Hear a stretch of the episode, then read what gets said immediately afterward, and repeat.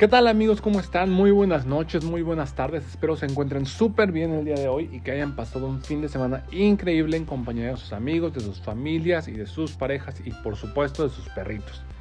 El día de hoy hice una encuesta para preguntarles de qué les gustaría el siguiente episodio del podcast y la mayoría de la gente votó en cómo seleccionar al adoptante ideal para sus perritos rescatados. Pues les voy a platicar cómo lo hago yo, cómo es que yo lo selecciono cómo es que yo me entrevisto con ellos y cómo es que yo lo hago. Esto por supuesto es con base en, mi experiencia y les puedo decir que al día de hoy, de todos los perritos que he rescatado y dado en adopción, no he tenido un mal adoptante. Digo, de pronto hay, hay situaciones en las que las adopciones no, no, no funcionan o, o, los perritos no se adaptan a sus nuevas familias y como siempre ustedes saben, los adoptantes me los pueden regresar y no hay ningún problema. Eso no quiere decir que sean malas personas o que sean malos adoptantes. Simplemente hay veces que las cosas no funcionan y es totalmente entendible. Bueno, les voy a contar. Yo lo que hago y, la forma en la que decido que una persona es una, persona digna de adoptar un perrito o una persona este, adecuada para una adopción pues es como si escogieras a un amigo, como si escogieras a una pareja, como si eligieras a alguien con quien vas a salir. Lo principal es conocer a las personas. ¿Y cómo hacen esto? Pues yo lo que hago es al principio platicar mucho con ellos. Lo primero que hago es entrar en contacto a través de mensajes por las redes sociales, ya sea por mensajes directos, intercambiando este, o viendo sus, perfiles, este, mandándoles solicitud de amistad.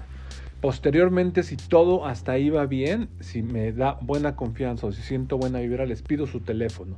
Una vez que les pido su teléfono, trato de agregarlos en, WhatsApp y platicar con ellos alrededor de una o dos semanas. La gente que ha adoptado conmigo sabe que a veces esto es un proceso tardado y, pues no es algo que decida de inmediato, ¿no?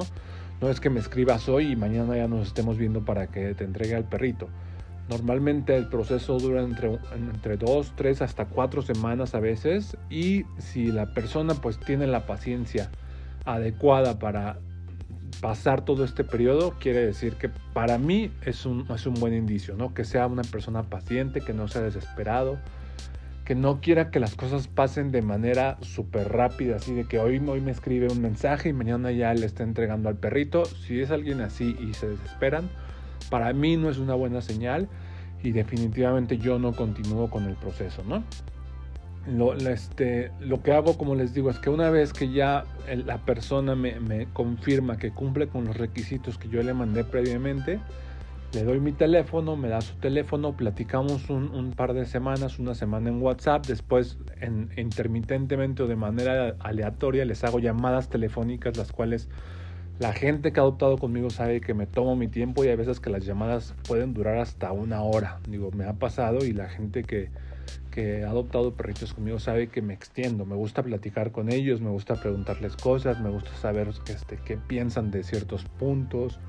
Me gusta conocer hasta cierto punto sus vidas, este, me gusta charlar con ellos y, y, y, y básicamente me gusta sentir mucho cómo se siente la vibra de hablar con ellos les digo, es igual que como si fueras a salir con un nuevo amigo, como si fueras a salir con una persona una cita de, de, romance o, algo así, ¿no? Si te da buena vibra, si te da buena energía, si sientes que las cosas están bien, continúo.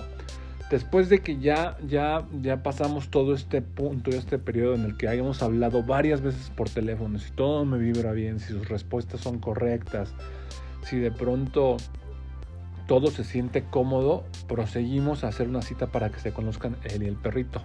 Una vez que esto pasa, que se conocen él y el perrito, yo pongo siempre mucha atención a cómo esta persona se acerca o cómo se dirige al perrito y también por supuesto cómo el perrito se siente con esta persona.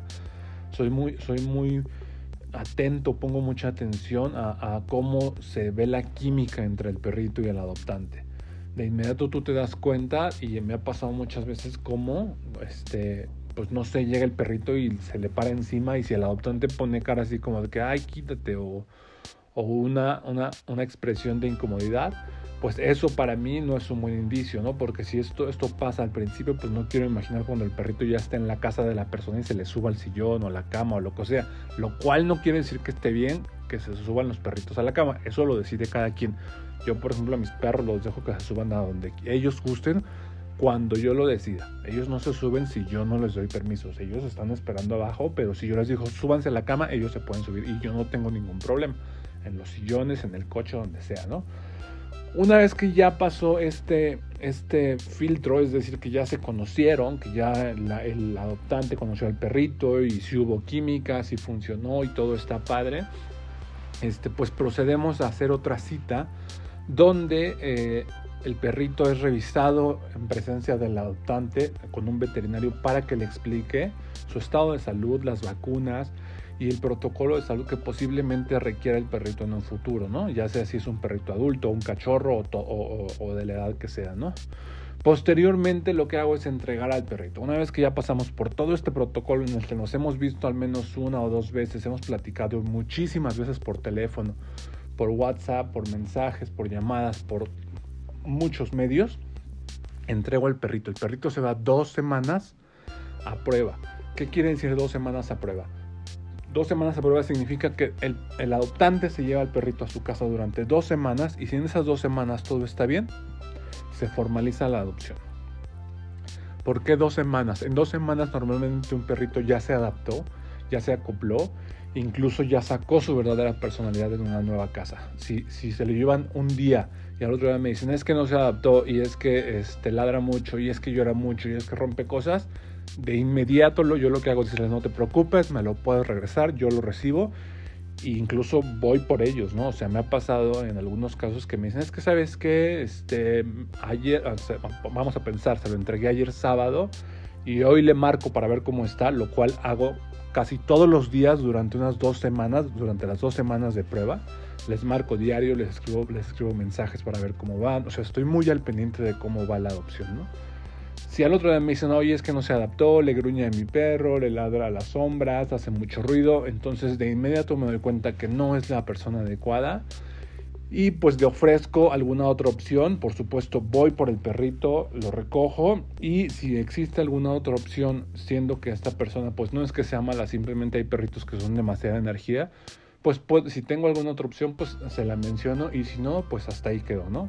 nadie se hace enemigo de nadie, seguimos siendo buenos amigos, seguimos siendo buenos conocidos y todo queda en orden, ¿no? La realidad es que yo, como siempre se los digo, a mí me interesa el bienestar del perrito, pero también me interesa su bienestar, el bienestar de los adoptantes, porque es algo que va muy de la mano. Si el adoptante no está contento, si el adoptante no está a gusto, va a ser imposible que le dé una calidad de vida buena al perrito.